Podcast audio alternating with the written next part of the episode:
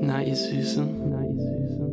Freut ihr euch auch schon auf Jan Wehn und David Bortot? Könnt ihr uns hören? Eine Oral-History des deutschen Rap gibt es ab dem 22.02.2019 und erscheint im Ulstein Verlag. Lesung und Live-Podcast mit Special Guest vom 6.3. bis zum 16.3. Oh yeah. Und Tickets gibt's auf www.loveyourartist.de slash live podcast, yeah. So good, baby, baby.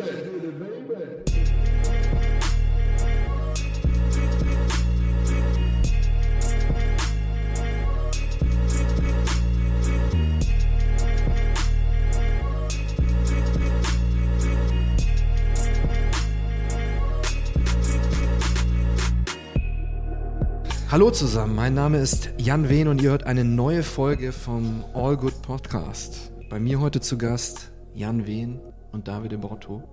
Hallo ihr beiden. Ich grüße euch. Uhu. Hallo. Ich habe das echt einstudiert. Ne, einstudiert nicht, aber ich habe es mir sehr Kannst du gut. das nicht auswendig? nein, Krass. ähm, bin schlechter Auswendiglerner. Ich wach ab und zu auf und sag Hallo ihr Lieben, mein Name ist Jan Wehn. Halli- hallo ihr Lieben, hallo zusammen. Hallo zusammen. Hallo zusammen. Genau. Aber, es du sagst dann später immer ihr Lieben. Das ist nämlich das Einzige, was ich in diesem Podcast nicht mag, dass du immer ihr Lieben sagst. Oder mein Lieber und so. Echt, ja. Wann hat das eigentlich angefangen? Weiß ich auch nicht genau. Aber du hast recht. Am Schluss sage ich immer, ihr Lieben, das war eine neue Folge. Das ist ja, krass, mir noch nie so aufgefallen. sieht's aus. Verwirrung ist groß. Ähm, die Rollen sind ein bisschen getauscht, weil äh, Jan Wehn, der diesen Podcast normalerweise macht, gemeinsam mit David Borto ein Buch geschrieben hat. Und darüber wollen wir ein bisschen reden heute. Das freut mich sehr. Auf jeden Und- Fall. Uns auch. Erzählt doch mal das Buch, wie das Buch Wie heißt. kam der Kontakt Und zustande? wann das, hey, den habe ich auch aufgeschrieben, Ja, den wollte geil. ich auf jeden Fall auch machen.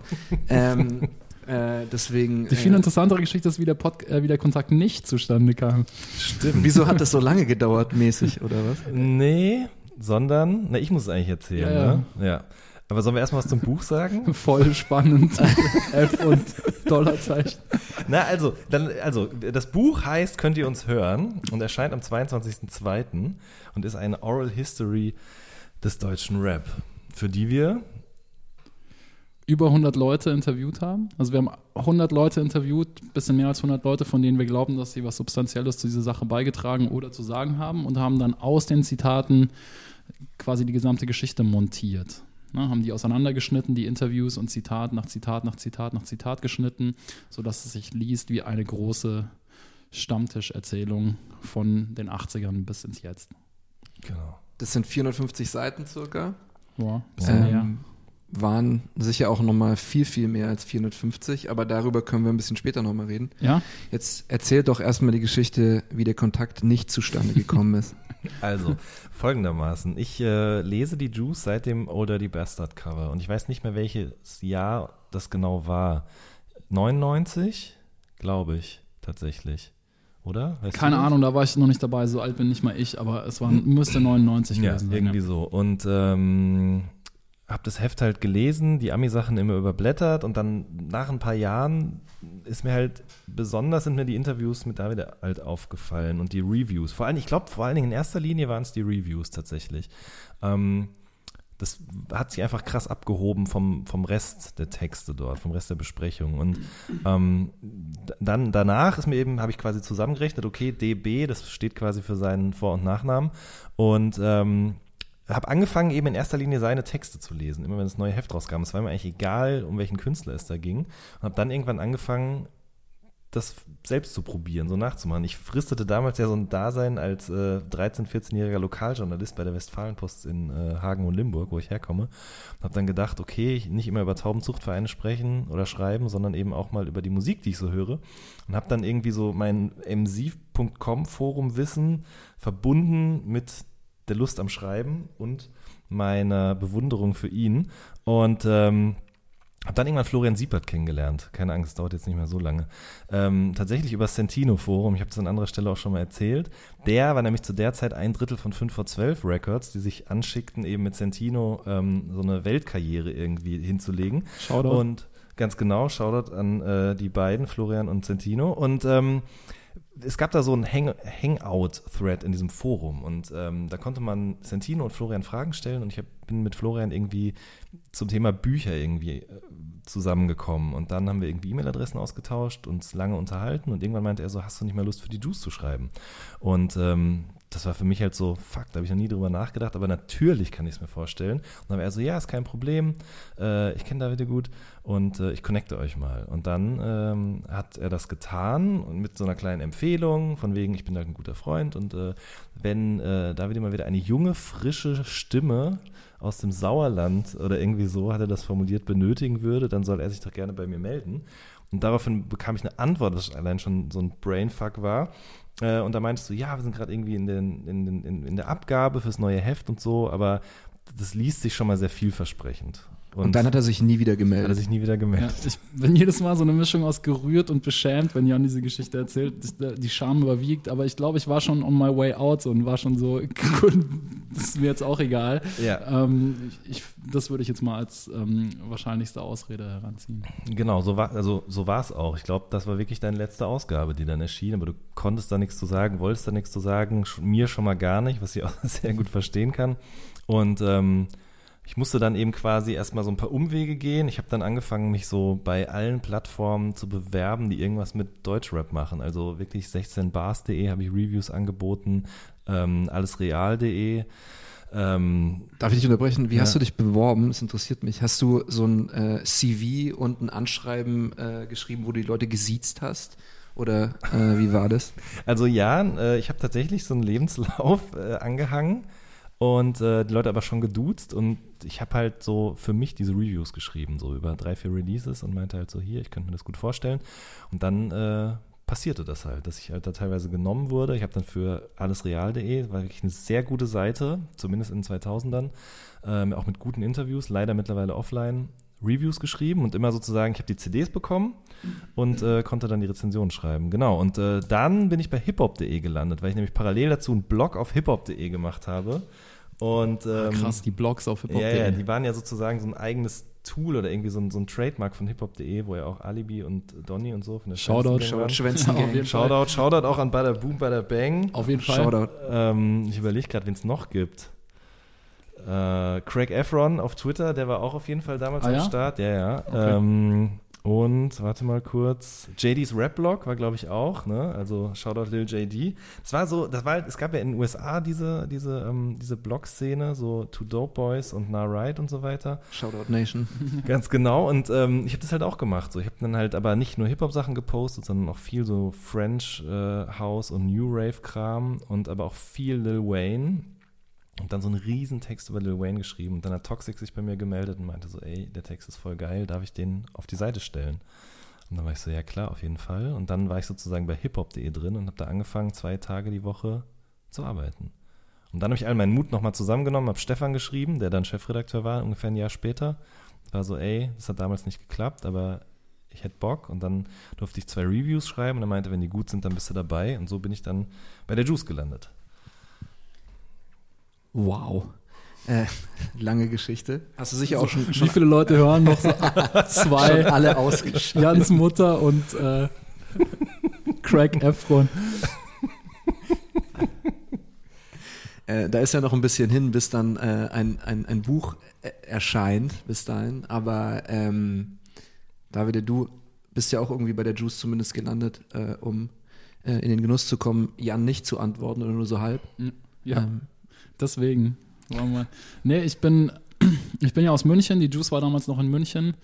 Und ich bin da über Zufälle gelandet. Ich war noch nie so zielstrebig und so diszipliniert und so konsequent wie Jan. Ähm, ich war einfach öfter im Plattenladen und in einem Club. In, Im Plattenladen im WOM in München, äh, für die, die sich noch erinnern, hatte eine sehr gute Vinylabteilung, Vinyl Import. Da gab es einen äh, Mitarbeiter, Christian Fischer, der hat irgendwie aus irgendeinem Grund meinen Musikgeschmack geahnt und hat mir immer so die Platten rausgelegt, die ich gut fand. Und fand es total selbstverständlich. Also wirklich ein hervorragender Plattenladen-Mitarbeiter. Und der ist dann zu dem Piranha Verlag gewechselt, hatte mit der Juice erstmal gar nichts zu tun, hat mich einfach gefragt, ob ich schreiben kann. Ich so, äh, wir mal gucken. So, hab was geschrieben, fand er gut und dann habe ich da im Piranha Media Verlag für verschiedene Hefte geschrieben und äh, mein Vorgänger, der Chris Marun, also jetzt als Juice-Chefredakteur, ähm, hat damals aufgehört, 2003, aus privaten Gründen. Und dann bin ich da so reingerutscht irgendwie. Hat man mich gefragt, ob ich das nicht machen will. Ich hatte keinerlei Vergangenheit in der Hip-Hop-Szene so richtig, aber ich fand die Aufgabe interessant und hatte Bock und habe auch noch studiert zu dem Zeitpunkt. War erst so, hm, weiß ich nicht, ob ich das schaffe, so. Ja, mach mal. Und ich musste da echt so reingepusht werden. Und dann habe ich es gemacht und ich äh, bereue es nicht. Habt ihr euch beide eigentlich irgendwann mal zu irgendeinem Zeitpunkt Hip-Hop-Journalist genannt oder selbst so bezeichnet? Ich nie. Ich nie. Ah, ich glaube ich schon. Aber oh, äh, überhaupt nicht hinterfragt, sondern einfach, weil man das halt so gemacht hat.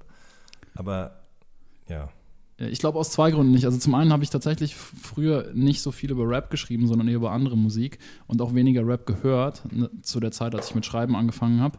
Und zum anderen fand ich immer Journalist so leicht anmaßend und äh, gar nicht mal, weil das weniger wert ist, was wir da tun, als das, was richtige Journalisten tun, sondern einfach, weil ich finde, das ist eine andere Art der Arbeit. Ich habe mich immer als Teil dieses Betriebs gesehen, dieser Musikindustrie, wenn man dieses hässliche Wort bemühen möchte, der Musikwelt halt so. Ne? Und da finde ich schon, dass ich auch einen, ein, ein, eine kulturelle Leistung erbracht habe oder erbringe mit dem, was ich tue oder was wir tun. Aber ich fand das Wort Journalist immer ein bisschen falsch. Es gibt ja immer diese, alle so zweimal im Jahr gibt es ja dann die Panel-Diskussion irgendwo auf dem Reeperbahn-Festival oder sowas, so Hip-Hop-Journalismus, uh, ist es äh, kritisch genug oder nicht kritisch genug? Und wenn man da so journalistische Standards anwendet, dann ist es natürlich überhaupt nicht kritisch genug und distanziert genug und so weiter, aber ich fand das nie die Hauptaufgabe so. Ich finde, es geht darum, eine kulturelle, einen, kulturellen Mehrwert zu schaffen, Dinge einzuordnen, äh, den Menschen Musik näher zu bringen, Menschen näher zu bringen und das ist nicht klassische journalistische Arbeit, deswegen habe ich diesen Begriff tatsächlich nie verwendet. Jetzt steht wahrscheinlich schon irgendwo in den Pressetexten zum Buch, dass wir zwei Musikjournalisten sind, irgendwie muss man das ja nennen, aber ich finde den Begriff nicht so angebracht. Ja, es ist echt so ein komisches, schizophrenes Doppelleben, was ich da auch geführt habe, weil wenn ich dann für andere Magazine geschrieben habe, dann bin ich schon eher in so eine Journalistenrolle gefallen und habe so, also seltsamerweise hatte ich bei Sachen, die nicht Rap-related waren, immer das Gefühl, dass ich da schon journalistisch gearbeitet habe und bei den Rap-Sachen immer tatsächlich ein bisschen mehr so als Kulturbeauftragter irgendwie, in Anführungsstrichen. Das, das stimmt schon, was du sagst, ja. Der geschätzte Twitter-Kollege Cornelius WM Oettle hat neulich getwittert. Shoutout, kenne ich. Shoutout. Kann ich nicht. Äh, Hip-Hop-Journalisten- Welche Bubble? Ja, Welche, welcher Bubble ist jetzt nicht, kommt der aus der Titanic-Bubble? Dachte ich irgendwie. Ja, ich habe den da zugeordnet auf jeden Fall. Ich bin noch in der Vita noch nicht so ganz drin. Das tut Okay. mir jetzt leid. jedenfalls hat er getwittert, Hip-Hop-Journalisten sind das Einzige, was noch alberner als Hip-Hop ist. Das ist natürlich stark, finde ich. Ja, weiß nicht. Nee, ja, pf, keine Ahnung. Ich, schwierig. Habe ich es geliked? Weiß ich nicht.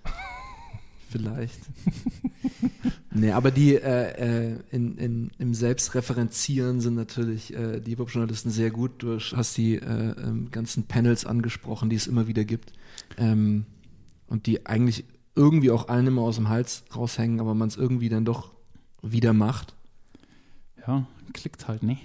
Ähm, Klickt Ich- überhaupt gar nicht. Klickt nicht? Keine Ahnung, weiß ich auch nicht. Ich finde, im Selbstreferenziellen sind sie sehr groß und irgendwie im Aufblasen von irgendwas, was total egal ist. So. Und das ist, äh, gehört halt irgendwie dazu, aber das gehört ja auch zu Rap irgendwie dazu. Einfach mal sich da hinzusetzen und zu behaupten, ich bin der Geilste und es ist total wichtig, was ich mache. Und dann geht es vielleicht irgendwann in Erfüllung. Das hat ja bei Rap immer wieder geklappt und es ist irgendwie Teil der Kultur.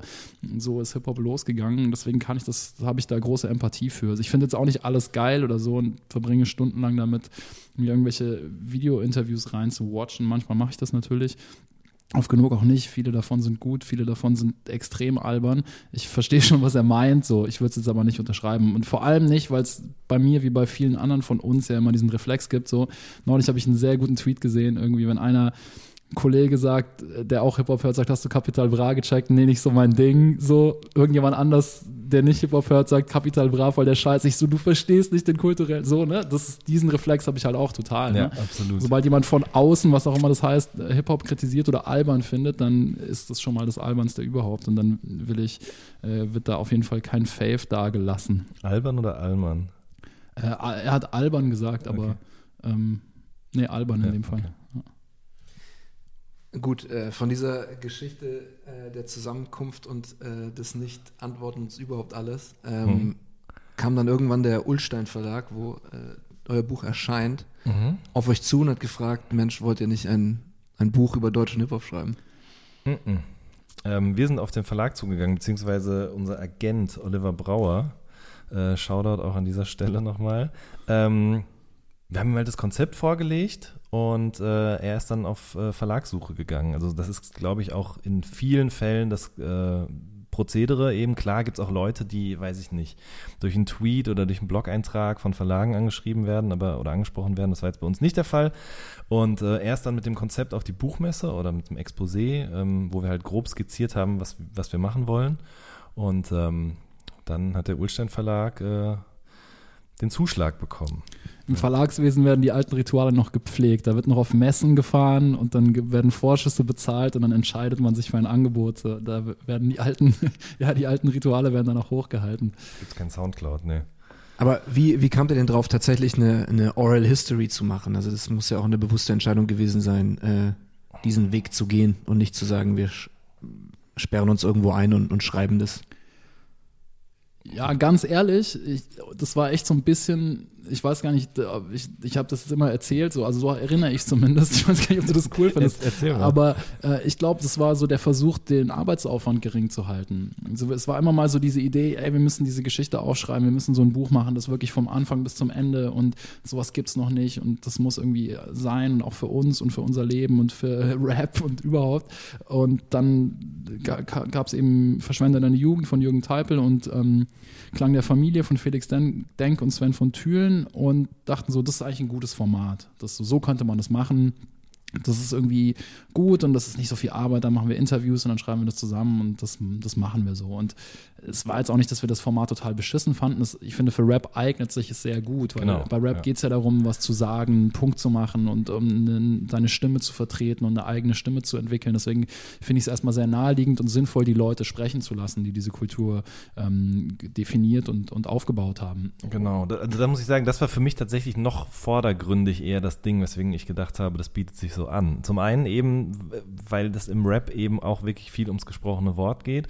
Zum anderen auch, weil ich halt 86 geboren bin und dementsprechend, als das so richtig losging, also 92, 93, war ich einfach noch viel zu jung, um das mitzubekommen so richtig. Und ich fand, hätte es auch ein bisschen anmaßend gefunden, das jetzt in meinen eigenen Worten wiederzugeben. Klar hätte man ja auch die Zitate in einen Fließtext einbauen können, aber ähm, ich fand es irgendwie schöner, die Leute das einfach erzählen zu lassen und äh, mich selbst in die Rolle zurückzuziehen des Fragenstellers, desjenigen, der irgendwie Zusammenhänge herstellt ähm, oder nochmal nachhakt, wie das damals eigentlich genau gewesen ist. So.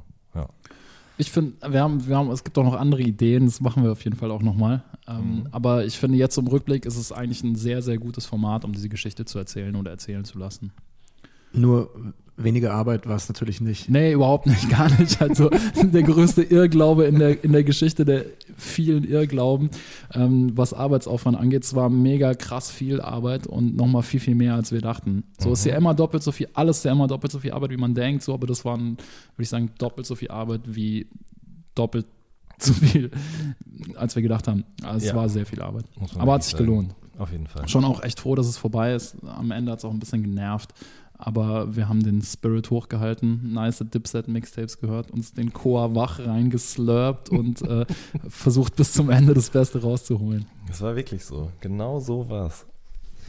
Ihr habt, äh, wann habt ihr damit angefangen? Wann habt ihr die erste E-Mail an einen äh, Promo-Agenten geschickt, um ein Interview anzufragen, außerhalb der normalen Promoläufe, was ja Also schon hab- gar nicht so einfach ist? Ich habe nachgeschaut, es war im Juli oder August 2017.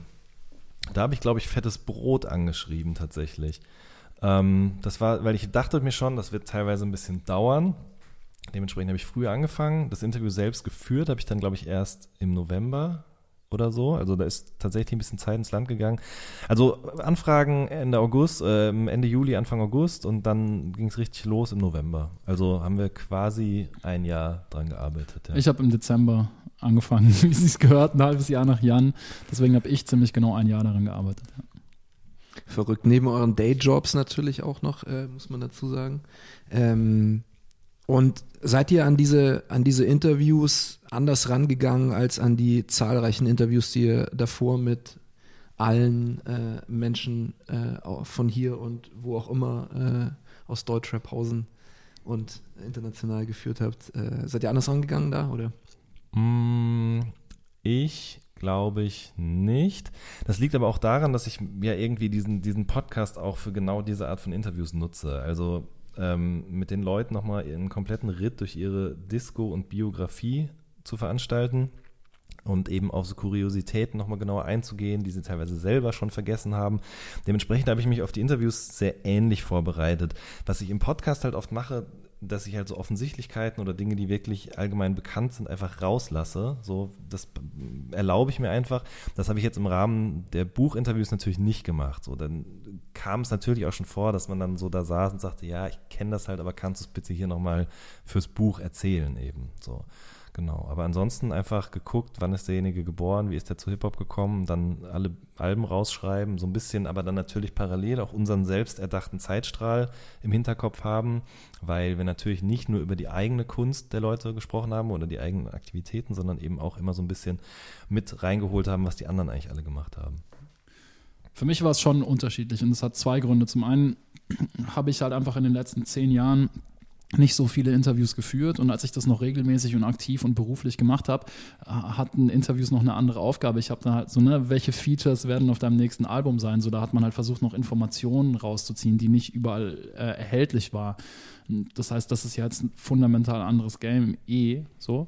Ähm, und ich glaube, bei mir hat sich über die Jahre die Perspektive verändert. Ich liebe Jans Interviews, weil die so oft so Nardwar-mäßig sind und er eben irgendwie bestimmte Anekdoten oder Zufälle oder so Fakten mit den Leuten bespricht. Ich glaube, mich interessiert inzwischen am allermeisten, warum machen diese Leute das und warum sind die Leute so, wie sie sind? Warum sind sie so geworden, wie sie sind? Warum, wo kommt es her, dass ein bestimmter Künstler eine bestimmte eine bestimmte Art hat, diese Sache zu machen und warum haben die überhaupt damit angefangen, so was ich immer noch eigentlich das Faszinierendste überhaupt finde. Wie kommt man als 13-Jähriger auf die Idee zu sagen, so jetzt mache ich Rapmusik? Und ich glaube, ich habe immer ein bisschen diese Perspektive, ich will den Menschen noch mehr verstehen. Jan hat die natürlich auch so und, und Jan kommt dann mit den nice Nerd-Facts rein, so haben wir uns ziemlich gut ergänzt. Mhm. Würde ich mal sagen. Ähm, das Buch fängt an äh, mit einem äh, Zitat von Kurae, ähm, und mit einer Jahreszahl des 1981. Ähm, wie war die Entscheidung? Das ist sicher keine einfache Entscheidung. Ich weiß, David, du bist auf jeden Fall ähm, interessiert. In äh, das sowieso auch. Da sind wir alle ein bisschen. Ja. Ähm, aber du bist auch ein Freund von Intros und äh, Einsteigerlines und so weiter. Ja. Ich glaube, äh, du musstest da auch ein bisschen drüber nachdenken, wie man da einsteigt, oder? Auf jeden Fall. Beste und, Einstiegsline, ganz kurz, ja. übrigens, ich komme mit Army After Me wie Master P von Echo. Ja. Fand ich sehr gut. ist ja. gut, ja, auf jeden Fall. Ähm, äh, Gibt es einen All Good Artikel über die besten Line? Nee, Nein, Nein, aber ja. ähm, du hast natürlich jetzt Echo, die besten Einstelllines hat auf jeden Fall Five Dog, äh, Army Rap, so da gibt es keinen äh, dran vorbei, muss ich, ich jetzt hier mal sagen, sorry. Ja, bin ich bei dir. Ähm, die, wie, sind, wie haben wir das Intro ausgewählt? Ja, also ich finde es zum einen eine ziemlich schöne Anekdote, die sie da erzählt. Äh, vielleicht so kurz vor the record für die Leute, die das Buch noch nicht gelesen haben, die Schweine. Ähm, sie erzählt, dass sie Fan von Marius Müller-Westernhagen war äh, und der kam nach Kiel, wo sie herkommt ursprünglich, äh, um dort aufzutreten und sie wollte ihm irgendwie einen gebührenden Empfang bereiten. Sie war halt 13 und ist deswegen nachts zur Ostseehalle, wo der aufgetreten ist, gefahren und hat da mit so großen Buchstaben Marius draufgeschrieben, ähm, um ihn willkommen zu heißen. Und ein paar Wochen später kam dann diese, dieses Comic-Heft von Werner raus, ähm, hier Brösel. So gab es regelmäßig so Comic-Hefte am Zeitschriftenladen. Der kommt ja auch aus Kiel. Und ähm, da stand drin, wer Marius an die Ostseehalle geschrieben hat, soll mal in die Redaktion kommen. Dann ist sie da hingegangen und der Typ meinte halt, Komm in die Redaktion, wir müssen reden. Komm, genau, komm in die Redaktion, wir müssen reden. Und der Typ in der Redaktion meinte so, ah, krass und so, wie lange machst du schon Graffiti? Und sie so, hä, Graffiti nie gehört, was ist Graffiti? Äh, und so hat sie überhaupt Graffiti und Hip-Hop entdeckt und sich darüber war sie so fasziniert von dieser Idee, war halt da reingefuchst und ist dann eben Rapperin geworden. Und das fand ich eine super schöne Geschichte, so dieses, wie viel Zufall damals auch dabei war, was das für eine Leidenschaft braucht. Also sie erzählt dann die Geschichte, dass sie nach Hamburg gefahren ist, weil es dort Bibliotheken gab, in denen man mehr über Hip-Hop lernen konnte, also Bücher, in denen man mehr über Hip-Hop lernen konnte. Dann hat sie ein Foto von Grandmixer DST gefunden und hat sich das ganze Outfit so mit der goldenen Gürtelschnalle, die man natürlich nicht kaufen konnte in Deutschland, halt aus Ton nachgemacht und mit Goldfarbe angesprüht und so. Und das ist halt so Gänsehaut, weil wie geil ist das bitte, so ein 13-jähriges Mädchen, die so sehr fasziniert und beeinflusst wird von dieser Kultur, dass sie ihr ganzes Leben danach ausrichtet. So unfassbare Geschichte. Gleichzeitig fand ich es aber wichtig, so ein bisschen auch den, den Rahmen zu setzen für Leute, die nicht unbedingt so vertraut sind mit der Geschichte. Also, dass jemand, der Rapper ist, 1981 in Deutschland, also der später Rapper wurde, 1981 halt Marius Müller-Westernhagen geholt, gehört hat. Und Deutschrap kommt ja aus dem, kommt ja nicht aus dem Nichts so. Die Leute sind ja alle in irgendeiner Form mit Popmusik sozialisiert und das war halt für viele Leute die Realität so. Es, man hat halt Marius Müller-Westernhagen gehört. Gab es halt nicht Rap auf Deutsch. Rap war eh generell super neu. Andere Leute haben ganz andere Zugänge, aber ich fand es wichtig, um so ein bisschen die, äh, wie sagt man, den Set, Setting the Scene aller so, ne, so ein bisschen äh, die, die Leute abzuholen und, und, und so ein Bild zu zeichnen, wie Deutschland damals war.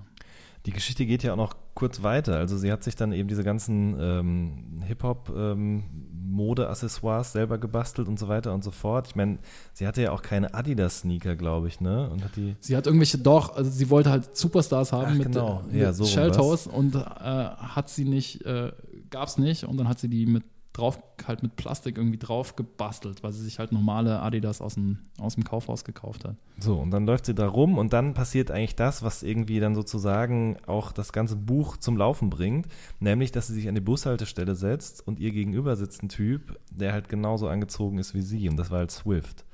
Und ähm, wenn ich das erzähle, habe ich Gänsehaut am ganzen Körper, weil das Krasse ist halt wirklich, ich bin zu ihr hin, ich habe nichts erwartet, so wie ich generell nichts erwartet habe bei den Interviews. Und das war halt die erste Geschichte, die sie erzählt hat. So, das waren die ersten drei Minuten dieses Interviews und das war für sie auch sehr, sehr emotional, das zu erzählen, weil das ist was, wo ich überhaupt nicht mit gerechnet habe vorher, was nur logisch ist, aber ich habe einfach nicht drüber nachgedacht, dass man zu diesen Leuten fährt und sie eben mit ihrer Vergangenheit konfrontiert und diese Vergangenheit zum Teil halt wirklich sehr weit zurückreicht, in der Zeit, wo diese Menschen noch Kinder waren, wo sie halt andere Leute kennengelernt haben, mit denen sie diese Leidenschaft geteilt haben, mit denen sie auch ihr Leben ganz, ganz lange geteilt haben. Und wie das Leben halt so spielt, geht es mit manchen Leuten eben auch auseinander. Es gibt Verwerfungen, es gibt irgendwie besonders krasse Momente, die man miteinander durchlebt. Und ähm, das war so das erste Mal, dass mir bewusst geworden ist, was da eigentlich alles noch viel mehr drinsteckt. Das klingt so banal, irgendwie, das hat man schon zigtausendmal gehört, mehr als Musik, bla bla, aber das war es halt wirklich. Und ähm, umso mehr freut es mich, dass genau diese Geschichte eben sozusagen dieses Buch eröffnet, ähm, weil ich finde, dass das eine schöne Grundstimmung schafft irgendwie für das, was dann danach erzählt wird. Das Buch selbst ist, ähm, besteht aus verschiedenen Erzählsträngen, hast schon, schon gesagt. Ähm, ihr habt schon gesagt, ihr habt ein Exposé erstmal erstellt, ganz am Anfang, bevor die Interviews kamen und so weiter. Inwieweit haben sich denn diese Erzählstränge entwickelt? Ähm, wie, wie, wie ist es dazu gekommen? Wie habt ihr ausgewählt? Wie habt ihr möglicherweise auch gecuttet und äh, weiter gesponnen?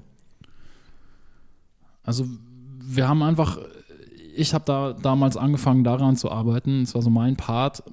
Ich habe einfach so, ich höre diese Musik halt schon sehr lange, auch wenn ich sie anfangs überhaupt nicht mochte, aber ich bin alt genug, um quasi vom Anfang an dabei gewesen zu sein und habe halt einfach mal aufgeschrieben, wie ich diese, diese, diese Geschichte erinnere und dann mit ein paar Leuten geteilt, mit dir ja auch, so das erste Google Doc hast du ja auch direkt gesehen und auch da Kommentare gemacht und dann haben wir so in gemeinschaftlicher Arbeit, wir zwei mit unserem Umfeld, mit der Gang Gang haben wir das halt, äh, diesen Zeitstrahl erstellt. Und ich muss ehrlich sagen, bei den Interviews gab es jetzt keine großen Überraschungen. So, ne? Es gibt natürlich immer wieder Ausreißer, wie bei jeder Geschichtserzählung, das natürlich in irgendeiner Form vereinfacht. Also ist ja immer so, wer war der erste deutsche Rapper? Ja, es gibt immer noch einen, der davor irgendwie sowas gemacht hat. Und so kann man das, glaube ich, für jedes Einzelfenomen oder jede Subszene oder jeden Erzählstrang auch sagen. Ähm, da, das Buch vereinfacht natürlich schon bis zum gewissen Grad, aber ich glaube, dass es schon relativ akkurat wiedergegeben ist und das haben auch die Gespräche mit den Leuten bestätigt eigentlich. Da gab es jetzt keine großen Überraschungen immer wieder krass. Also, was ich schon manchmal faszinierend fand, ist, wie weit die Geschichte einzelner Leute zurückgeht, was die dann noch vielleicht gemacht haben, bevor sie mit irgendwas bekannt wurden und wie die alle angefangen haben und so. Und wie das dann oft auch echt in die 80er zurückreicht oder in die sehr frühen 90er.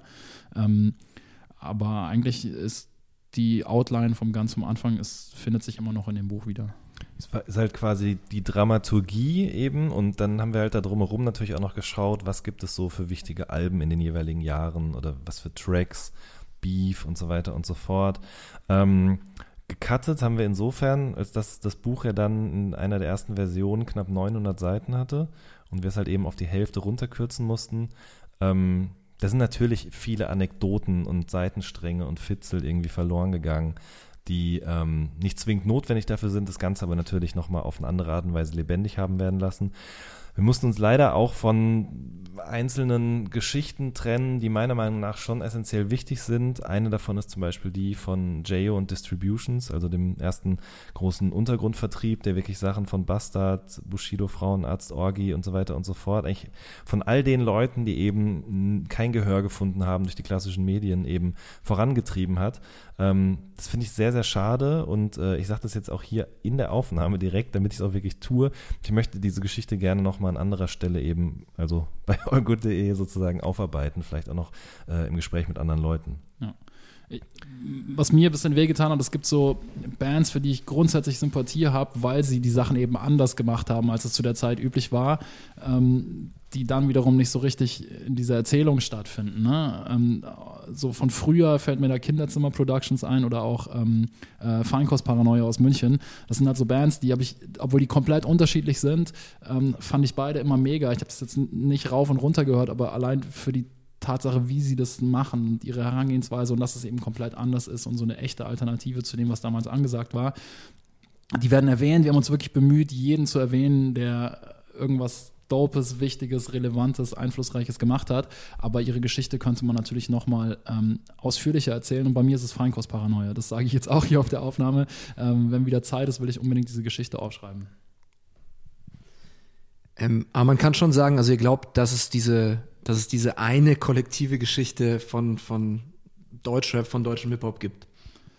Nicht, dass sie jetzt zwangsläufig da von A bis Z erzählt hat, aber dass es sie gibt ja, es alles hängt ja irgendwie mit irgendwas zusammen. Also es gibt natürlich Parallelentwicklungen. Wir haben auch zwei Zeitsprünge. Also grundsätzlich muss man vielleicht dazu sagen, wir gehen ja chronologisch vor in dem Buch. Also es fängt eben mit besagter Episode oder Anekdote von Cora E. 1981 an und endet mit, äh, ähm, glaube ich, einem Zitat von Max Herre, oder? Mhm, das eher genau. in die genau. Zukunft blickt, aber wir nähern uns halt der Jetztzeit. Und wir machen zwei Zeitsprünge.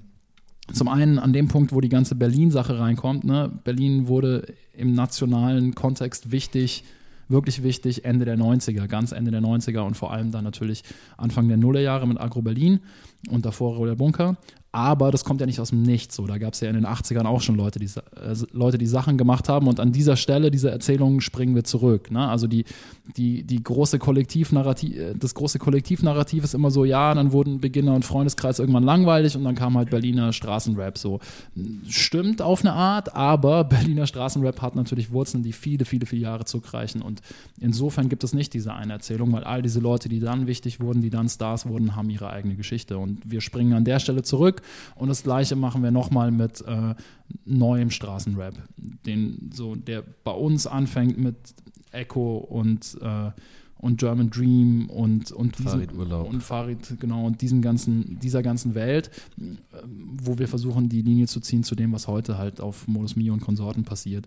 Ähm, und was heute einfach angesagter nicer Straßenrap ist. Das heißt, wir haben diese Brüche und diese Zeitsprünge und die deuten natürlich darauf hin, dass es nicht diese eine Erzählung gibt, aber trotzdem sind diese Sachen ja auch beeinflusst von deutschem Rap, den es gab. Also Farid sagt ganz explizit, er fand halt alles scheiße, was es gab, so, fand alles lächerlich und wollte das anders machen. Insofern ist es auch Teil dieser Erzählung.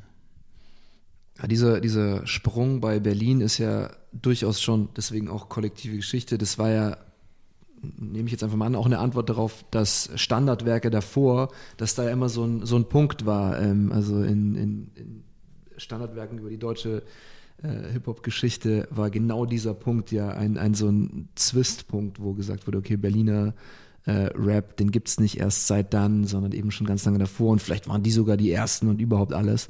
Ähm, das ist ja schon, äh, was so Standardwerke angeht, äh, auch, auch ein Bruch zum Neuen. Absolut. Und ich meine, so jemand wie Frauenarzt zum Beispiel, ähm, der ist halt wirklich auch sehr, sehr früh schon dabei gewesen. Der hat alles mitbekommen, der hat alles gesammelt. Er hat mir neulich noch ein Foto bei WhatsApp geschickt, so von, von alten MC-Max und so weiter. Der war auch auf Jams in Westdeutschland Mitte der 90er schon unterwegs, ist da auch aufgetreten, noch unter anderem Namen mit einer anderen Crew und so weiter und so fort. Und auch für mich, der sozusagen eben ja wirklich da so mitgewachsen ist mit diesem ganzen Ding, der mit, mit Freundeskreis und Beginnern und so weiter eben groß geworden ist. Für mich war, es fühlte sich immer an, als wenn die Berliner halt einfach nichts gerissen haben. Aber ich habe das dann im Nachhinein halt verstanden, dass das im Gegenteil ganz anders der Fall war. Und ich meine, wenn man sich zum Beispiel Four for the Mess anguckt, die erste Crew von Chanel und äh, Timo heißt, glaube ich, der andere, mhm. ne?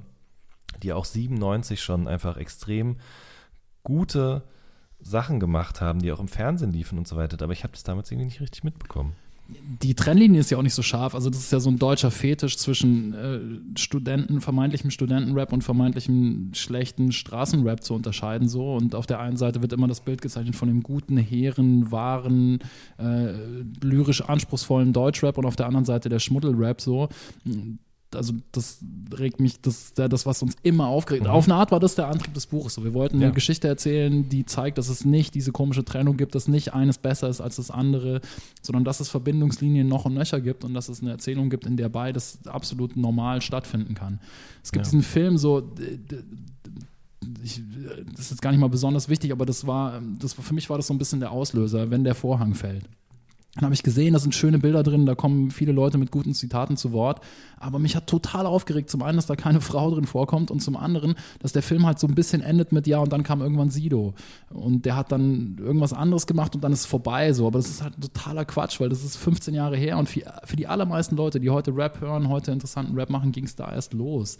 Und das war total wichtig. Und dieser Film zeichnet unterbewusst so ein Bild von, es gibt diese eine Lehre, ja, Jams und die Dreifaltigkeit und, und, und was halt Real Rap ist. Und das wurde dann irgendwann beerdigt von Agro Berlin. Und das ist eine unfassbare Vereinfachung. Und nicht nur eine Vereinfachung, sondern es ist halt einfach falsch. So, ne? Trotzdem muss ich sagen, ähm, dass ich manchmal, als ich jetzt dann so die letzten Versionen des Buches durchgeschaut habe und wir dann an so eine Stelle kommen, wie zum Beispiel auch, wo es um den Swag Mob geht, um Moneyboy und dessen Einfluss und so weiter, El Guni, Juicy Gay, Haiti und so weiter, da habe ich dann schon immer gedacht, oh krass, das wird auf jeden Fall Leuten sauer aufstoßen. Also, dass diesen Reflex, der da irgendwie passieren wird, von manchen Leuten direkt mitzudenken, zeigt mir eigentlich, wie tief das in mir drin ist, ne? Dass, dass es halt diesen Hip-Hop und den anderen Hip-Hop gibt. Und äh, deswegen, du hast schon recht, das war sicherlich, also bei mir gar nicht so bewusst, aber unbewusst auf jeden Fall auch wichtig, weil klar, ich bin groß geworden mit diesen ganzen Sachen Ende der 90er, aber ich habe auch immer schon Rödelheim gehört, ich habe direkt Carlo Cooks Nutten gekauft, als ich auf der Juice-CD das erste Mal den Song gehört habe und so und für mich hat das alles immer parallel existiert, aber ich muss ganz ehrlich sagen, in meinem Freundeskreis gab es wirklich ganz krasse Dispute darüber, dass ich meinen Blog gut fand, zum Beispiel. Ja? Und da sind auch wirklich Freundschaften dran zerbrochen, muss man sagen, auf lange Sicht.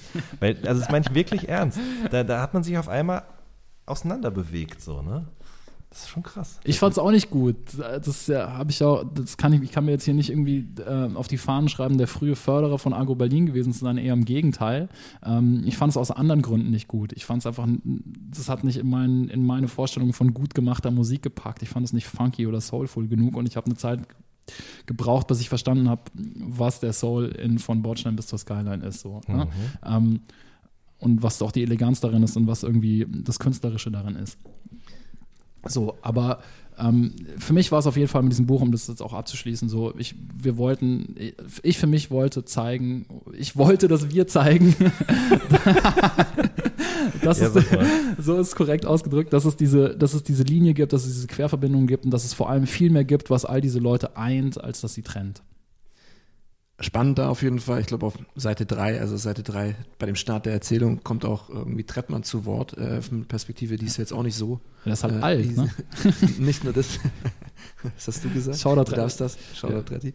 Ähm, Bester Mann. Aber äh, das ist jetzt auch nicht normal, ne, dass in der Erzählung über deutschen Hip-Hop so eine Stimme dann vorkommt, äh, so früh auch.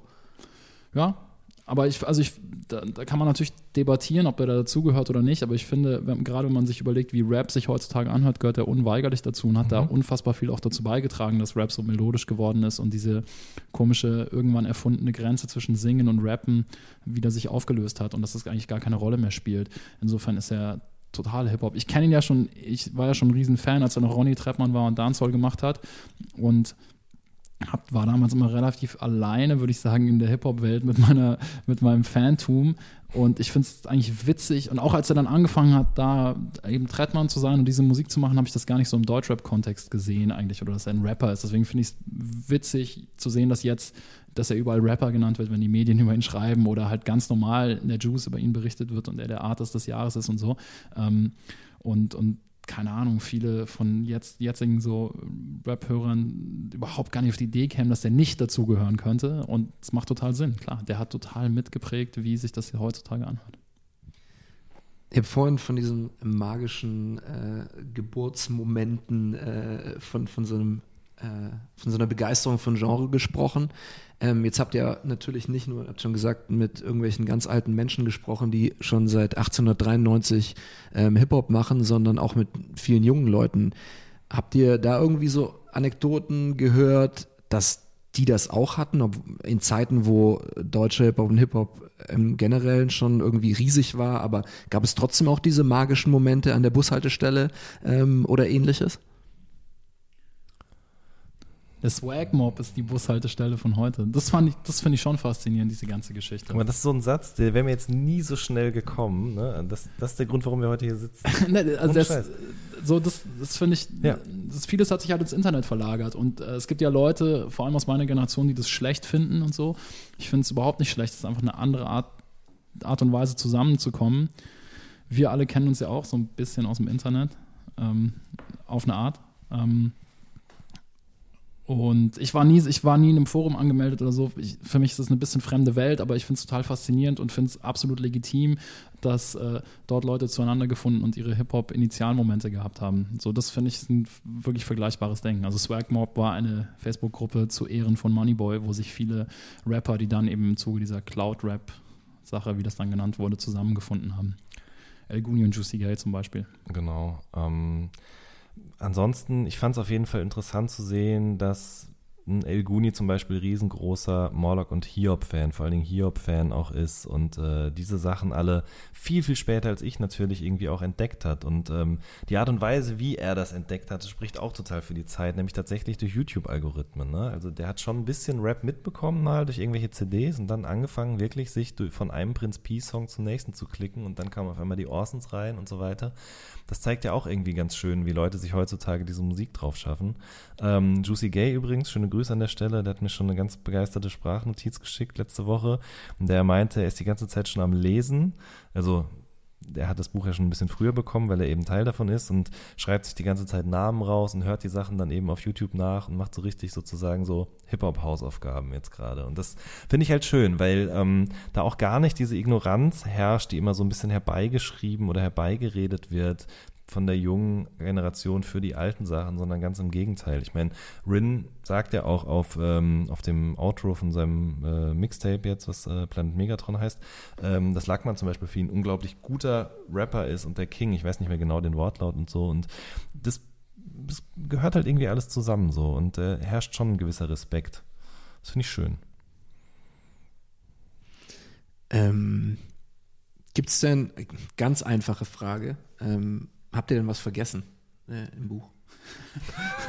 du schreibst in die Comics, würde ich sagen. Ich hoffe nicht. Nee, ich hoffe auch. Ich, nee, mir ist noch nichts aufgefallen, ehrlich gesagt. Ich glaube, vergessen haben wir nichts. Es wird sicherlich, äh, es wird sicherlich ähm, unterschiedliche Auffassungen darüber geben, ob wir die richtigen Sachen ausgewählt haben. So, es gibt viele Leute, die sich dann nicht gehört oder es wird viele Leute geben, die sich da nicht ausreichend gehört oder gewürdigt fühlen. Klar, das ist immer subjektiv. So, wir kommen aus einer bestimmten, jeweils aus einer bestimmten Perspektive. Völlig klar, aber ich glaube, vergessen. Also, wir haben uns echt A, ein ganzes Leben lang und B, dann jetzt anderthalb Jahre lang, Jan, ich ein Jahr lang super intensiv mit der Thematik auseinandergesetzt und dass uns da einfach irgendwas durchgerutscht wäre, das glaube ich ehrlich gesagt nicht. Nee, ist auch nicht so. Ähm, ich habe natürlich auch immer wieder mit Leuten äh, gesprochen zwischendrin, mit, mit Rappern, mit denen ich befreundet bin und auch mit Leuten, die sich sehr für die Musik interessieren. Und da hat man dann immer auch so ein bisschen abgeglichen. Also da gab es dann schon die Frage, ah, habt ihr auch was über den drehen oder kommt der vor? Und ähm, dann, das war immer ganz gut, um das irgendwie sozusagen abzugleichen. Ähm, jemand anderes, schöne Grüße an der Stelle auch nochmal in Ilmatic zum Beispiel, der kommt jetzt auch nicht so groß vor, wie ich persönlich ihn eigentlich gerne würdigen würde. Sentino ganz genauso. SD findet auch nur ganz kurz mal Erwähnung. Ähm, die sind auch wahnsinnig wichtig, aber man muss auch immer so ein bisschen schauen, das ist halt in meinem objektiven Empfinden äh, der, von jemandem, der so, so da irgendwie auch sehr nostalgisch wird, wenn er diese Sachen hört. Äh, dementsprechend nicht vergessen, aber in der zweiten Version, in der B-Seiten-Version würde ich auf jeden Fall diesen Leuten mehr Platz einräumen. Ich finde mega, dass Jan von seinem, von seinem objektiven Empfinden spricht. Das ist äh, auf jeden Fall eine gesunde Haltung. Ach, scheiße. Wer sind denn deine SDs und Profans 78 da? Äh, meine, auch, ja. meine SDs und Profans 78. Ähm, Kinderzimmer hatte ich ja schon gesagt, gar nicht so als, also ich war da jetzt auch nicht der Überfan, muss ich auch ehrlich sagen, habe ich erst später so verstanden, wie wichtig und herausragend und besonders das eigentlich war, aber finde ich, will ich immer nennen. Ähm, Kinderzimmer Productions fand ich tatsächlich cool, so, als ich mit 15 besonders schlau sein wollte. Und äh, finde ich immer noch geil, was die gemacht haben.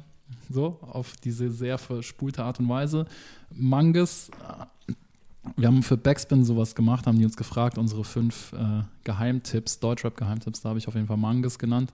Äh, Frequency, Shoutout, äh, mit, mit Yusuf und genau Handschlag Faust, Überhit, ähm, bei mir sind es eher so Songs, glaube ich. Ne? Es gibt so Songs. Und ich glaube schon, dass jeder, der konstant richtig gute Sachen gemacht hat, die, die was echt Neues und was echt Eigenes dargestellt haben, hat auch in irgendeiner Form seinen Hack bekommen und kommt auch in dem Buch angemessen vor. Ähm, und es gibt eher so diese, diese Nebenphänomene, aber vielleicht waren die dann auch nicht konstant genug dabei.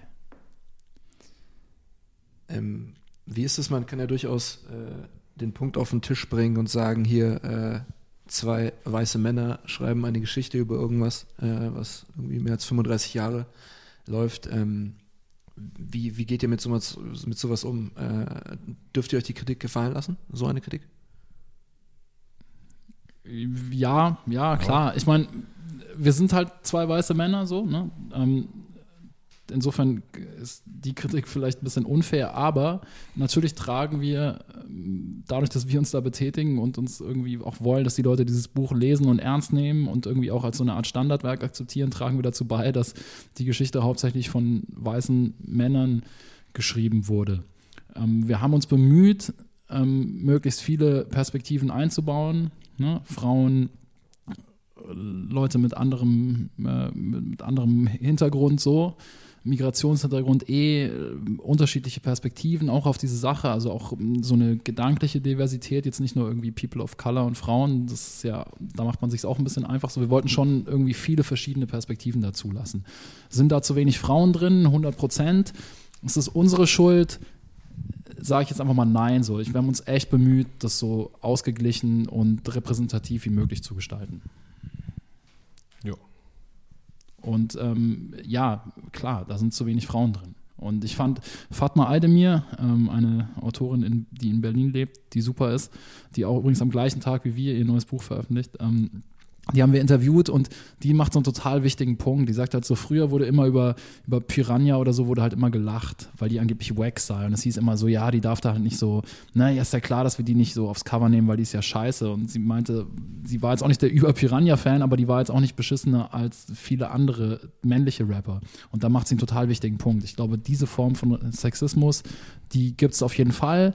Und ähm, ich so im Rückblick muss ich sagen, kann ich mich da auch nicht so zu 100% von freisprechen. Das war einfach damals nicht so ein großes Thema. Also ich war, habe Juice gemacht von 2003 bis 2007 und war da natürlich schon immer bemüht, möglichst viele Perspektiven zu zeigen. Aber wie sehr man eigentlich durch die Auswahl und durch das, ne, durch das, äh, durch best einfach bestimmte Entscheidungen so äh, eine Männerdomäne auch stärkt, das war mir damals nicht so klar. Aber ich denke, mit dem Buch haben wir versucht, dem so gut es geht entgegenzuwirken, ohne jetzt die Geschichte zu verzerren. Es wäre auch immer ein Quatsch, wenn man da irgendwie 50 Prozent Frauen drin hätte. Das würde, würde der Geschichte nicht gerecht, muss man ehrlich sagen.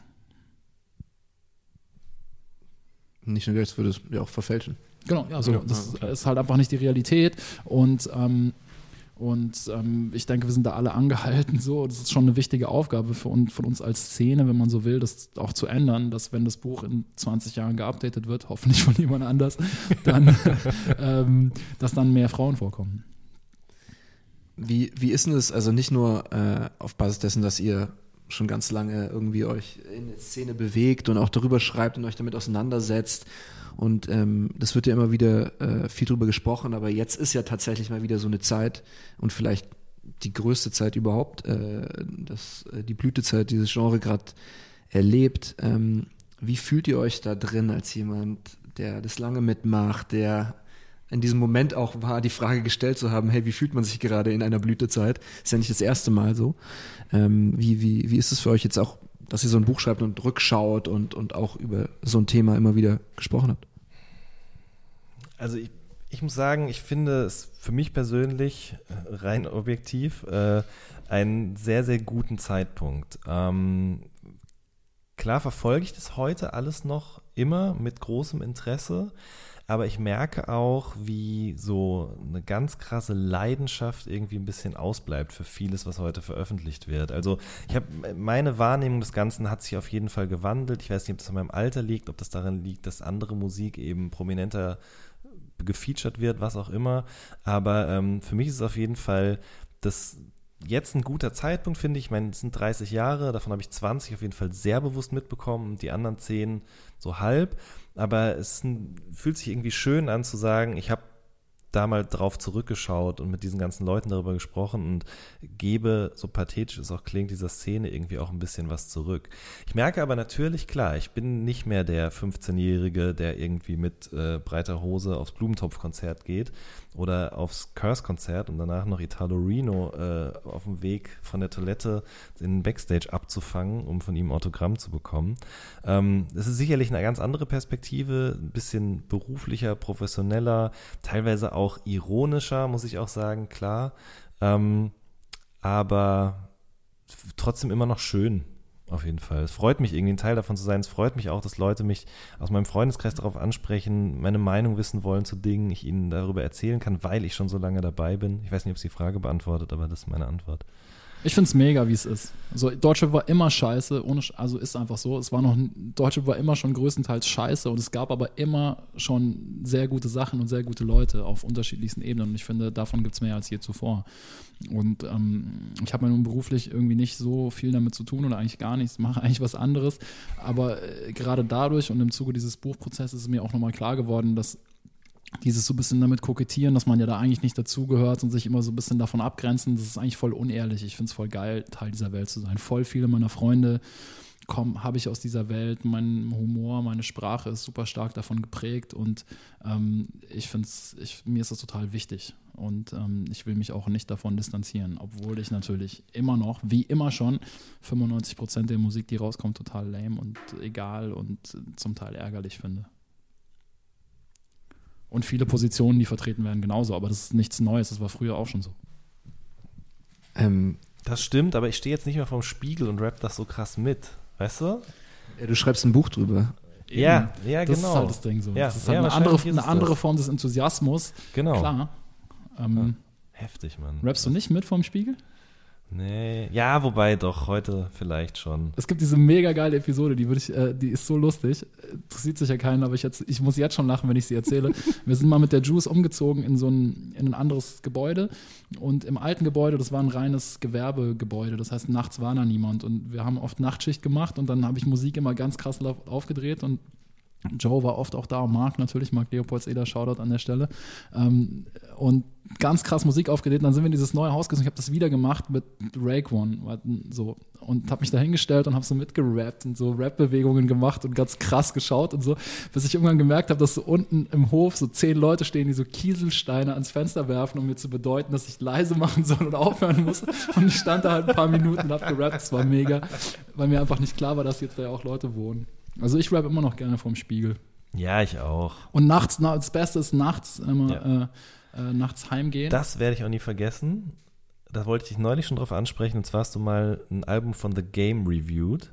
Und dann hast du, einer der letzten Sätze war irgendwie, du weißt ja, ähm, dass irgendwie dieser eine Song nachts mit Kopfhörern im Ohr auf dem Feldweg im Winter so viel Kraft entwickeln kann, bla bla bla. Irgendwie so. Ich weiß nicht mehr genau, wie es geht. Rare. Äh, ich würde fast das challengen und sagen, da ging es um Prodigy. Ähm, Kann auch sein. Die Weiß Faustballen im, in der Jackentasche, zu einem, wenn Prodigy rappt. Aber äh, kann auch The Game gewesen Ja. sein, ich weiß es nicht. Okay, aber das, was wolltest du gerade sagen? Die Kraft, die sich da entwickelt. oder Das liebe ich, das ist das Allergeilste immer noch. Nachts einfach mit äh, Walk, wie heißt das? Nee, mit äh, Kopfhörern, mit Walkman. AirPods, ja. wow. ja, äh, mit Kopfhörern und äh, iPhone. Äh, iPhone 10SX, nee, wie heißt es? 10, Ear- 10S, Earbuds. 10e, genau, Bluetooth mit dem, to- mit dem Earbuds. teuren, ich habe das teure iPhone, ähm, nachts rumzulaufen und äh, Rap Ja. laut zu hören Auf jeden und Fall. heimlich mitzurappen. Ähm, Ich würde es aber tatsächlich gerne auch konkret fragen, wann hat euch das letzte Mal äh, Rap so richtig emotional gemoved? Also es kann sogar tatsächlich auch ne, positiv wie negativ sein. Wann hat das echt mal äh, das letzte Mal so richtig emotional was ausgelöst? Ähm, Yesin Y, der Song von dem Album. Den habe ich das erste Mal gehört und ich habe geheult, muss ich wirklich sagen. Es war richtig krass, weil ich das nicht erwartet habe. Ähnlich wie diese Korae-Geschichte auch. Ich dachte so, ja klar, neues Yesin-Album ist bestimmt gut, aber ähm, er erzählt in diesem Stück ja davon, wie es sich für ihn angefühlt hat, alles auf diese eine Karte zu setzen und mit äh, Audio 88 zusammen eben ein Label zu eröffnen, die Musik zu machen. Und klar, er ist nicht reich, aber er lebt von dieser Musik und er hat Menschen, die ihm zuhören.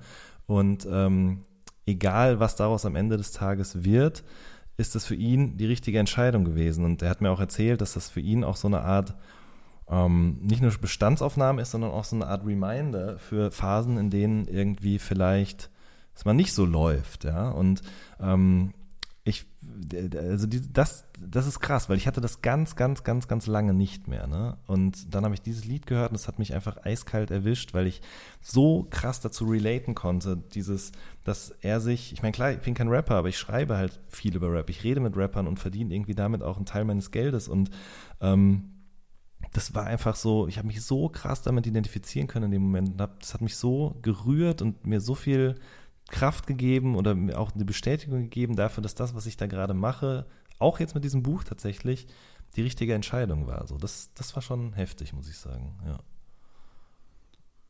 Hm, jetzt hatte ich lange Zeit drüber nachzudenken. Ne? Also ich, mir passiert das eigentlich fast jeden Tag, würde ich sagen, dass mir Rapmusik irgendeine Form von sehr starker Emotion auslöst. Was jetzt so das letzte aus Deutschland war, so als Ding, was das in mir ausgelöst hat, für mich ganz klar Kitschkrieg, Haiti, Trettmann. So, dieses ganze Konglomerat ähm, und die Musik, die da rausgekommen ist und da, dass ich da auch so ein bisschen dabei war, so, das äh, für mich so, das war für mich wieder so ein Moment, wo ich mir dachte, so, ja, shit, das ist es so mega. So, das ist genau das. Ich habe Erzähl, Jan. Jetzt, also ich meine, da gibt es natürlich ganz viele Sachen, aber jetzt gerade fällt mir auch noch auf jeden Fall Döll ein, so der Song, den er ähm, für seinen Bruder geschrieben hat. Ich bleib so ganz ähnlich auch auf jeden Fall. Also das äh, habe ich zwar in dem Sinne nicht, ich hab, besitze keinen Bruder, den besitzt man sowieso nie, sondern man hat ihn ja. Aber das äh, hat mich auch tatsächlich sehr gerührt, weil ich da auch wieder gemerkt habe, wofür Rap auch gut sein kann. Und da war dann direkt auch wieder so ein anderer Moment. Der Beat ist ja von Dexter und ich habe irgendwie so eine geile Mellow Beats Playlist bei Spotify laufen gehabt und habe dann irgendwie von irgendeinem so Soundcloud-Produzenten, der dann auf Spotify seine Musik veröffentlicht, einen Song gehört und der hatte das gleiche Sample und dann habe ich halt rausgefunden, welches das ist. Ähm, Dexter hat es natürlich äh, selber eingespielt, aber das war irgendwie auch dann wieder so noch so ein anderer Moment. Das war was Emotionales, aber das hat mir auch wieder gezeigt, warum ich das auch so gerne mache, nämlich eben diese Querverbindungen herstellen. Echo ist einer meiner Lieblingsrapper immer noch, weil er, das werde ich auch nie müde zu erzählen, dieses Selbstreferenzielle, dieses Popkulturreferenzielle einfach wie kein anderer zu dem Zeitpunkt beherrscht hat. Und das war immer was, was ich total mochte, dass Leute auf das reagieren, was um sie rum ist. In der Form, dass sie samplen, in der Form, dass sie es zitieren, in der Form, dass sie damit spielen und dann das Umgehen, es in einen anderen Kontext setzen. So, das ist, das mache ich ja beim Schreiben auch irgendwie. Und ähm, da, da habe ich dann wieder gemerkt, ah, okay, ich war nie Produzent, ich nie, habe nie Platten aufgelegt, aber das war irgendwie auch ein schöner Hip-Hop-Moment für mich. Ja. Ähm, Ich habe das auch angesprochen, weil in äh, diesem kleinen Teil, den ihr in dem Buch dann tatsächlich auch selbst geschrieben habt, im Intro, ähm, geht es auch so um zwei Hip-Hop-Moments, will ich sie mal nennen. Ähm, ich sage es extra auch. Ähm, es gibt in der, ich weiß gar nicht, ob es das noch immer in der Juice gibt, diese Hip-Hop-Moments äh, auf den ersten Seiten. Das waren Ja. immer äh, so große Bilder irgendwie und das hieß Hip-Hop-Moment. Das fand ich immer eine super äh, Rubrik. Ähm, ihr sprecht davon jeweils von, von einem Hip-Hop-Moment, den ihr am gleichen Tag erlebt, was ich euch natürlich überhaupt nicht glaube, äh, dass es am gleichen Tag äh, passiert ist. Ich habe es nicht nachrecherchiert. gleichen Tag Okay. passiert. Äh, wow. Ähm, es ist einmal äh, das äh, Konzert von Materia in, in Rostock im Ostseestadion und einmal ähm, Beginner in der Wuhlheide. Ähm, was ich fragen wollte, äh, wie sehr hat es euch dann oder zwackt es euch dann doch ein bisschen, ähm, dass ihr als Zu rappen? zu rappen? Nein. Hm, Gut, bei Jan weiß ich, dass er mal gerappt hat. Ich habe mal gerappt, ja, Äh, er hat auch mal gerappt, und zwar auf der Nein. Splash-Bühne. Ich habe Ach, einmal okay, 16 stimmt. Bars auf der Splashbühne, aber ich habe nie Das- gerappt. ja. Also das zählt Ja. ja, nicht. Das stimmt. Nee, was ich sagen wollte, äh, wie Äh, sehr ganz- es, äh, sorry, dass ich hier unterbreche, aber das fand ich auch heftig, Mann. Das war so ein Move, da war ich so, hätte ich auch gemacht. Weißt du? Aber Hast du das- es live gesehen? Nee, aber gelesen habe ich das im Vorwort von der nächsten Ausgabe oder irgendwo stand das drin so. Und da war Das ich ist so, verrückt. Da ist irgendwie eine Verbindung. Und ähm, ich meine, wir haben ja jetzt dieses Buch zusammen gemacht, sehr viel Zeit miteinander verbracht und äh, das hat sich auf jeden Fall bestätigt so. Dass er, dass er nicht rappen kann, oder? Genau. ja. Es war gut geschrieben, äh, fand ich. Egal. Aber So, du wolltest eigentlich genau, eine Frage richtig, stellen. du wolltest eine Frage Nee, wir können gerne jetzt auch anfangen äh, darüber, wie, wie, wie toll Davide schreibt und wie sehr er eine ganze Generation von Schreibern beeinflusst hat, weil alle so in diese Verlegenheit wollte ich dich jetzt bringen. Nein, ähm, wie, wie, wie sehr ähm, oder äh, fühlt ihr da auch so ein bisschen äh, ähm, zwackt es bei euch äh, im linken Zeh, weil ähm, ihr wirklich nur diese fünf Seiten Intro selbst geschrieben habt und der ganze Rest vom Buch eben nicht aus eurer Feder kommt oder äh, wie, wie ist das Gefühl dazu? Ist völlig cool, aber es gibt diese andere Buchidee und das will ich auf jeden Fall durchziehen, wenn sich die Gelegenheit bietet. So, also ich schreibe immer noch, ha- es gibt ja das, neulich haben so viel, sehr viele Leute auf Twitter geschrieben, irgendwie hintereinander, ich hasse Schreiben, aber ich liebe es, geschrieben zu haben. Bei mir, äh, ich hasse Schreiben manchmal, aber manchmal liebe ich Schreiben auch. So, es ist schon einfach mega geil und vielleicht das, was ich am besten kann, oft so grundsätzlich. Ähm, ja, aber weiß ich nicht. Keine Ahnung, ich liebe es einfach. Ich, mir macht es einfach richtig krass Spaß und ähm, es gibt, ich habe auf jeden Fall Ideen, wie man diese Geschichte auch nochmal schreiben, schreiben könnte. Und das will ich auch noch tun, wenn sich die Gelegenheit bietet, ja. Aber für, für das ist es total cool. Das ist, was es ist. Wir hatten am Anfang mal die Idee, dass wir so zwischen jedem Kapitel so ein kleines Intro machen. Und als sich dann herausgestellt hat, dass das gar nicht nötig ist, weil die Leute wirklich alles sagen, was gesagt werden muss, ähm, fand ich es eher gut. Mhm. Absolut. Also ich bin da ganz bei dir. Ich hasse es ganz oft auch. Das ist auch was, was erst in den letzten Jahren dazugekommen ist. Aber gleichzeitig gibt es auch immer noch diese raren Momente, in denen das wie so eine Art Rausch wird oder in den Momenten habe ich fast das Gefühl, auch einen Rap-Text zu schreiben, der sich aber nicht reimt. Also es ist ja ganz oft auch so, sind das auch Punchlines. Es ist eben auch dieses Arbeiten mit Referenzen, mit Synonymen und so weiter und so fort. Und ich habe das schon auch in letzter Zeit immer mal wieder gespürt, was da möglich ist und dass dann auch dieser Moment kommt, in dem ich zum Beispiel da gar nicht mehr drüber nachdenke. Ich denke auch sehr oft beim Schreiben nach und verliere mich dann in so Eventualitäten und so weiter, aber es gibt eben auch diesen Moment, in dem das so gut funktioniert. Und wir haben ja nicht nur das Vorwort geschrieben, sondern äh, die Kurzbiografien hinten drin, die waren auch nochmal auf jeden Fall so eine kleine Fingerübung mit äh, kleinen, äh, ja, wie auch immer, ja, ja, ja. Die sind auf jeden Fall sehr lesenswert, äh, muss ich dazu sagen. Also darf man nicht überlesen, weil das echt Genau, also äh, sind nicht klassischer Natur so, ja. Manche schon. Ja, manche schon, Ja. ja. Gut. Manche wiederum nicht. Hm. Ähm, Alias richtig gut. Rin richtig gut. Auf Ich glaube. Alias war von mir. Ja, auf jeden Fall, die waren fast Rin- alle von dir. Nö, du hast die aber dann nochmal verfeinert auf Kann jeden sein. Fall. Ja. Ähm, ihr geht jetzt auch auf äh, Tour. Mhm. Äh, was passiert auf der, äh, könnt ihr uns hören, Lesetour, Lesereise?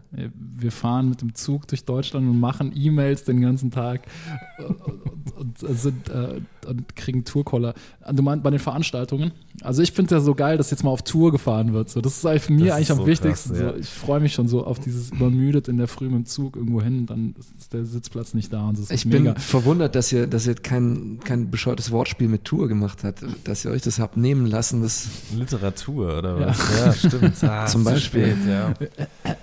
Ähm, Ähm, da, müssen wir auf jeden Fall Shoutout an Ilke geben von äh, der Bomber der Herzen, der da, glaube ich, vor uns beiden dran geglaubt hat auch, ne? Also Ich glaube immer noch nicht dran. Jetzt kauft Tickets auf jeden Fall. Wenn ihr das hört, kauft Tickets. Ähm, aber ja, Ilke hat Link uns in der dahin, Beschreibung. Genau. genau. genau, Ilke hat uns dahin geprügelt. Äh, und es wird super. Wir machen halt, wir nennen es ja Lesung und Live-Podcast. Also wir wollen ein bisschen was lesen aus dem Buch. und was und da, podcasten. und dann, genau, dann haben wir immer Gäste in jeder Stadt, Local Heroes, äh, die wir dann auf die Bühne bitten und interviewen und ein bisschen Quatsch reden mit denen. Also Da können wir auf jeden Fall auch schon verraten, oder? Also, ja, ja, Ja. Aber, ja, ja, ja. also Frauenarzt ist in Berlin zum Beispiel dabei, Celo und Abdi sind in Frankfurt dabei, ähm, in Hamburg haben wir Schiffmeister von Fettes Brot. Ähm, genau, München haben schon relativ viele zugesagt. richtig, Ähm, ganz genau. So, wir werden ja. auf jeden Fall mal versuchen, immer zwei Gäste zu haben und so ein bisschen zwei unterschiedliche Perspektiven auf die Stadt und den Leuten den Schein geben, den sie verdienen. Weil das war irgendwie wichtig. In dem Buch geht es halt nicht um uns, es geht um die Leute, die das gemacht haben und das wollten wir bei den Veranstaltungen irgendwie auch ähm, widerspiegeln. Mhm. Nice. Äh, ich, mich würde tatsächlich auch interessieren, eine Sache, sorry, ich springe wieder zurück. Das ist Ähm, gar kein Problem. Aber ähm, es ist ja es ist sehr interessant, dass ihr zwei das zusammengeschrieben habt, dieses Buch. Ähm, ja, sagt irgendwie zwei äh, Charaktere aus äh, auch, kann man so sagen, unterschiedlichen Generationen, aber auch irgendwie jetzt mit unterschiedlichen äh, Lebensrealitäten. Äh, inwieweit, also David, du bist eben kein äh, Musikjournalist irgendwie oder generell Schreiber irgendwie hauptberuflich. Äh, Jan, du bist, weiß nicht, ob ich das so sagen darf, äh, hauptberuflich äh, Schreiber, Musikjournalist, wie auch immer. Ähm, inwieweit äh, beneidet ihr euch gegenseitig über eure Situation und ähm, seid vielleicht auch extrem froh, dass es nicht so ist? Es ist ja immer beides, also beides zu 100 Prozent. So, ich äh, beneide Jans Lifestyle total. Ich denke mir manchmal, ich beneide sein Talent. Äh, Ich denke denk mir manchmal, ich würde gern, total gerne das machen. So, ähm, finde es super romantisch. Und aber dann erinnere ich mich auch wieder daran, dass es ja einen Grund hat, warum ich damit aufgehört habe, das beruflich zu machen. So und für mich war das Buch jetzt mal so ganz egoistisch gesprochen, war es äh, vor allem ein super Ausgleich und ein super wieder so ein bisschen so, es gab so Flashback-Momente auf jeden Fall, wo man dann so nachts da sitzt und irgendwie sich irgendwelche Schokolade vom Späti reindonnert, so einfach weil.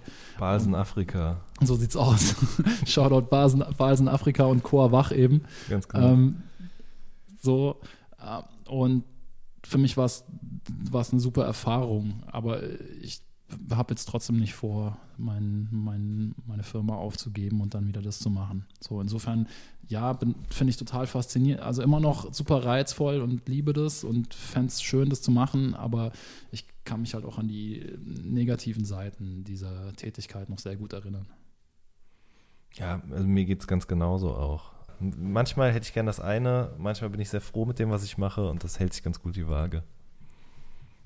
Was euch ja lustigerweise eint, ist, dass ihr euch immer irgendwie konditionieren müsst oder äh, beschränken müsst, auch mit irgendwelchen Twitter-Verboten, die ihr euch selbst erteilt oder ihr geht dann wieder von irgendwelchen Social-Media-Plattformen runter und dann wieder, dann seid ihr wieder voll dabei, dann binscht ihr, dann schreibt ihr ein Buch und so weiter. Äh, also da haben sich auf jeden Fall zwei gefunden. Ja, äh, ich, also ich bin schon ein Suchttyp, auf jeden Fall ganz krass. Mhm, Äh, ich auch. Und äh, bei Social Media bin ich schuldig. Ich poste nicht so viel, aber ich bin auf jeden Fall stark Twitter-abhängig. Das kann man so schon so stehen lassen. Ja, Und muss mir ab und zu Fall. Regeln auf, auferlegen, ähm, wie ich das kontrollieren kann. Ja, aber es ist auch gleichzeitig, ähm, das habe ich mir so ein bisschen von dir abgeguckt, obwohl ich glaube ich noch nicht mal weiß, dass du das gesagt oder praktiziert hast, aber das ist halt einfach auch eine geile Unterhaltung. Es ist eine geile Zerstreuung so. Man, man lernt da so viel irgendwie darüber, wie alles funktioniert und wie man irgendwie witzig sein kann. Und es macht einfach auch so einen Spaß, sich da so auszulassen. Ich meine, ich mache das ja auch nicht viel und auch nicht so geisteskrank wie du.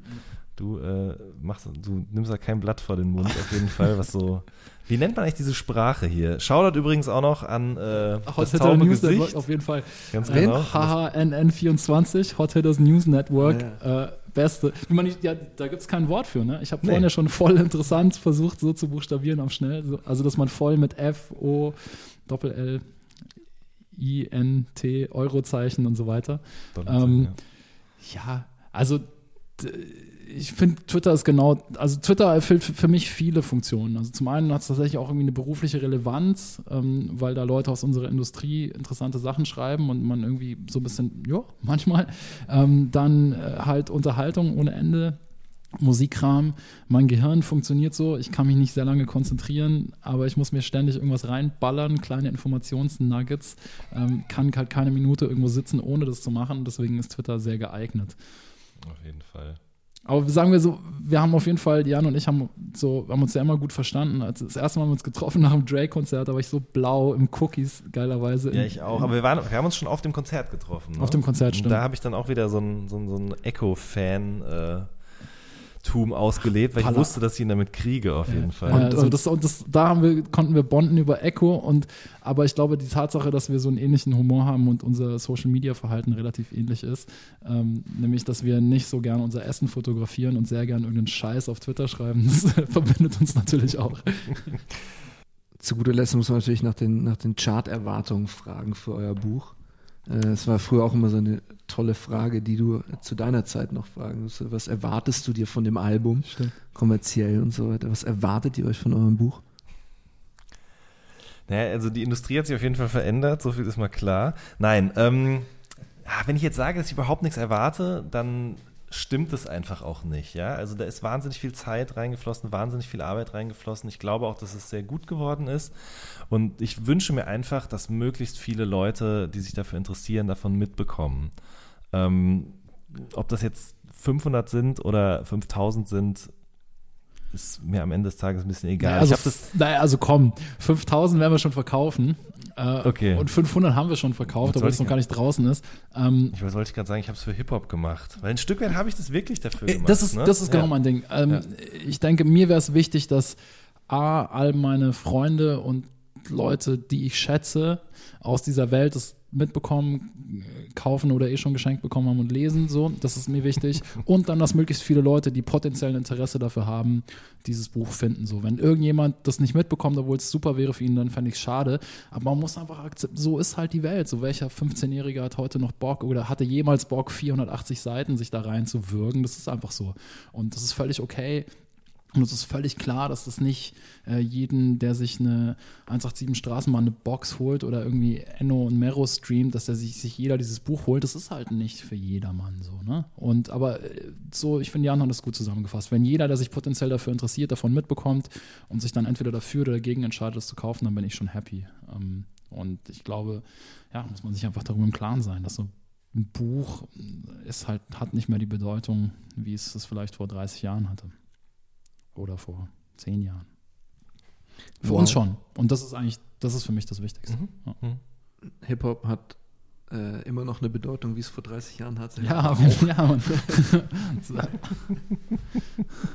Ich weiß gar nicht, ob äh, wir jetzt lang genug oder äh, viel zu lang gesprochen haben. Jan, du bist der Ich Profi. gerade in sagen, ich bin in hier der Mann äh, mit der Uhr. Eine Stunde ja. 15, ist doch gut. Ey, Super. gar nicht Ja. so schlecht. Auf Wow.